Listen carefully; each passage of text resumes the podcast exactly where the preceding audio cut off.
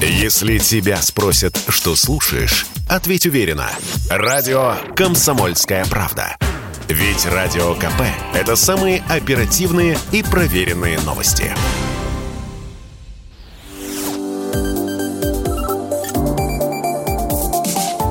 Что нового в союзное государство?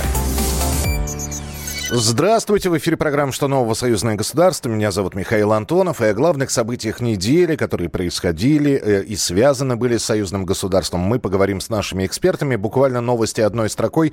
Валентина Матвиенко и ее белорусская коллега Наталья Качанова открыли выставку достижений белорусской промышленности. Это произошло в рамках стартовавшего форума регионов. Беларусь и Россия могут выработать единые подходы в деятельности неправительственных организаций и средств массовой информации инвестиций в Беларуси. И на форуме регионов уже заключили коммерческих контрактов на рекордную сумму около 65 миллиардов российских рублей. Итак, стартовал девятый форум регионов России и Беларуси. Мероприятие продлится Два дня и главная тема форума – роль регионов в углублении интеграционных процессов союзного государства. А у нас на связи Олег Гайдукевич, заместитель председателя постоянной комиссии Палаты представителей Национального собрания Республики Беларусь по международным делам. Олег Сергеевич, здравствуйте. Добрый день, добрый день. Олег Сергеевич, но да, давайте вспомним предыдущие форумы. Все равно, какой бы форум не был по счету, нынешний девятый, восьмой, седьмой, тема санкций, она была на каждом форуме, и э, санкционное давление обсуждалось. Сейчас что-то поменялось. Я понимаю, что санкции стали намного более серьезные, чем были год назад. Но э, э, такое ощущение, что уже по привычной схеме все происходит. Но поменялся, конечно, фон в худшую сторону, потому что э, беспрецедентные санкции с одной стороны, незаконные, с другой стороны, э, буквально вчера э, закончился саммит НАТО, где назвали Россию, а значит и Беларусь, главной угрозой безопасности. Конечно, это все влияет. Но с другой стороны, форум регионов, он всегда был практической направленностью. Чем его ценность? Что это всегда не декларации, не заявления, не лозунги, а конкретная работа, направленная на заключение контрактов, на решение экономических вопросов. И этот форум особенный не только по суммам сделок. Дело в том, что именно на этом форуме упор сделан на инновационные предприятия, инновационную экономику на будущее, на 15-20 лет вперед, а не на получение там 7-минутной прибыли. Мы очень сильно перестроили свои взгляды. И это правильно, с учетом того, что происходит вокруг нас. То есть где-то санкции сыграли положительную роль, что наши предприниматели и в России, и в Беларуси, люди, которые занимаются экономикой, больше думают не о семинутной прибыли, а о том, как стать независимыми во многих сферах от Запада. Для этого мы должны делать ставку на современные технологии, инновационные производства и создание новых рабочих мест – то есть форум имеет практическую направленность. В этом его сила. 400 соглашений, 60 на э, рекордные контракты на сумму подписаны, 65 миллиардов российских рублей или 3 миллиарда белорусских рублей. Э, здесь возникает вопрос, э, потому что, конечно, хочется поаплодировать, сказать э, здорово, здорово, что существуют тесные связи, но, в общем-то, мы э, знаем, что есть такой термин бюрократы, и есть э, такая история, когда э, какие-то действия могут, в общем-то, э, бюрократические сложности э, возникнуть. Э, с этим как бороться? К сожалению, это правда. И, к сожалению, до сих пор есть чиновники и руководители предприятий, которые ждут, когда ситуация разрешится сама собой, и сидят в кабинете и надеются, вот еще пару месяцев, и все вернется на круги своя. Это ужасно. Вот ситуация как раз-таки отличается тем, что каждый день надо выстраивать новые логистические цепочки, заключать новые контракты, выстраивать новые схемы, понимать, что мир не состоит из Европейского Союза и США, но надо работать, а не сидеть в кабинете. Вот главы государств Беларуси и России, Путин и Лукашенко, встречаются каждый сейчас чуть ли не, не месяц. Для чего? Они в ручном режиме решают конкретные экономические проблемы. Вот надо, чтобы каждый чиновник в России и Беларуси работал так же. От себя скажу так. Поставьте раскладушку в кабинете и живите там до тех пор, пока не решите проблемы э, там, региона или предприятия или отрасли. Потому что людям нужны не лозунги, а конкретные решения. на это нацеливают главы государств, Этим надо заниматься. Спасибо большое, Олег Сергеевич. Э, особенно про раскладушку. Это, это, это актуально. Ну, во-первых, жарко. Может быть, действительно, не надо ехать домой, а можно э, с открытым... Не надо. Чиновнику не надо. Спасибо. Не надо. Так, Спа... раскладушку и работать. Спасибо. Спасибо. Олег Гайдукевич, заместитель председателя постоянной комиссии Палаты представителей Национального собрания Республики Беларусь, был у нас в эфире.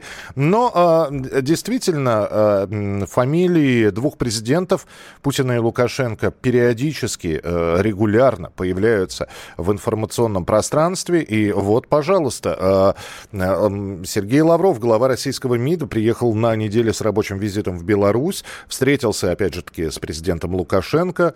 Затем министр поехал в Министерство иностранных дел Беларуси на встречу с коллегами со своими. У нас на прямой связи Кирилл Коктыш, кандидат политических наук, доцент кафедры политической теории МГИМО. Кирилл Евгеньевич, здравствуйте. Да, здравствуйте, здравствуйте. Главная цель визита Сергея Лаврова. Есть такая хорошая фраза «сверить часы», что называется. Это вот сверка часов? Э, конечно, сверка часов. Э, опять же, как мы видим, программы союзной интеграции весьма интенсивно углубляются. Все это переходит в новое качество. В первую очередь речь идет, конечно, об экономической интеграции, и Александр Григорьевич об этом сказал, что когда, в общем-то, освободился просто гигантский рынок, который дает э, мощнейший импульс э, для белорусской и для российской промышленности, эти возможности, конечно, грех не использовать, поэтому как раз тот случай, когда работает и верхняя политическая надстройка, и, собственно говоря, внизу все достаточно интенсивно реализуется. Вот эти очные встречи, они регулярны, хотя некоторые говорят, слушайте, а кто мешает там сесть и в режиме онлайн поговорить? Или все-таки вот этот вот разговор с глазу на глаз, это, это помимо того, это, знаете, не все нюансы мимики, не все нюансы голоса можно услышать там через онлайн-трансляцию. То есть вот такие вот визиты, это важно, насколько я понимаю, именно очень точно? Ну, конечно, конечно. Всегда есть возможность э, обсудить э, гораздо большее количество вещей. Личный контакт, то есть другая степень доверительности, при том, что э, даже люди давно знают друг друга, онлайн личный контакт, конечно же, не заменит. Сергей Лавров сказал во время встречи, что безопасности в Европе без России и Беларуси не выстроить. А действительно ли это так? И э, по-прежнему является ли Белоруссия таким западным форпостом, э, в общем-то, который, который, э, собственно, с Польшей продолжаются достаточно сложные взаимоотношения у белорусов? Конечно, конечно, безусловно. И Беларусь является безусловным форпостом. И все это стало намного актуальнее, чем, скажем так, мыслилось э, еще несколько лет назад. Понятно, что сейчас происходят тектонические перемены в мире. А Запад теряет лидерство. Даже, можно сказать, что уже потерял, потому что э, новый центр, э, и в этот новый центр мира превращается БРИКС.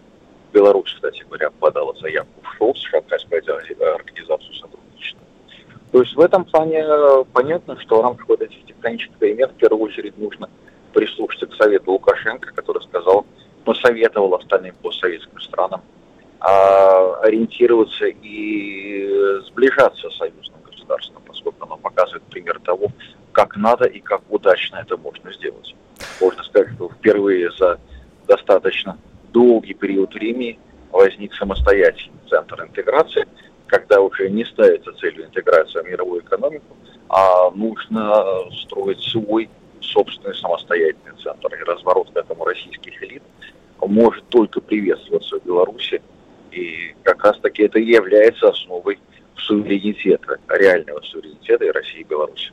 Спасибо большое. Кирилл Коктыш, кандидат политических наук, доцент кафедры политической теории МГИМО, был у нас в прямом эфире. Ну и стоит добавить, что обсуждались э, между министром иностранных дел Российской Федерации и президентом Беларуси не только какие-то актуальные вопросы и актуальная повестка дня, но еще и визит был приурочен к 30-летию установления дипломатических отношений Беларуси и России. в мероприятиях, посвященных этой дате, есть огромное количество всевозможных ответвлений, в которых примут участие министры иностранных дел двух стран. Ну а прямо сейчас анонс телеканала «Белрос» с Александром Ананьевым.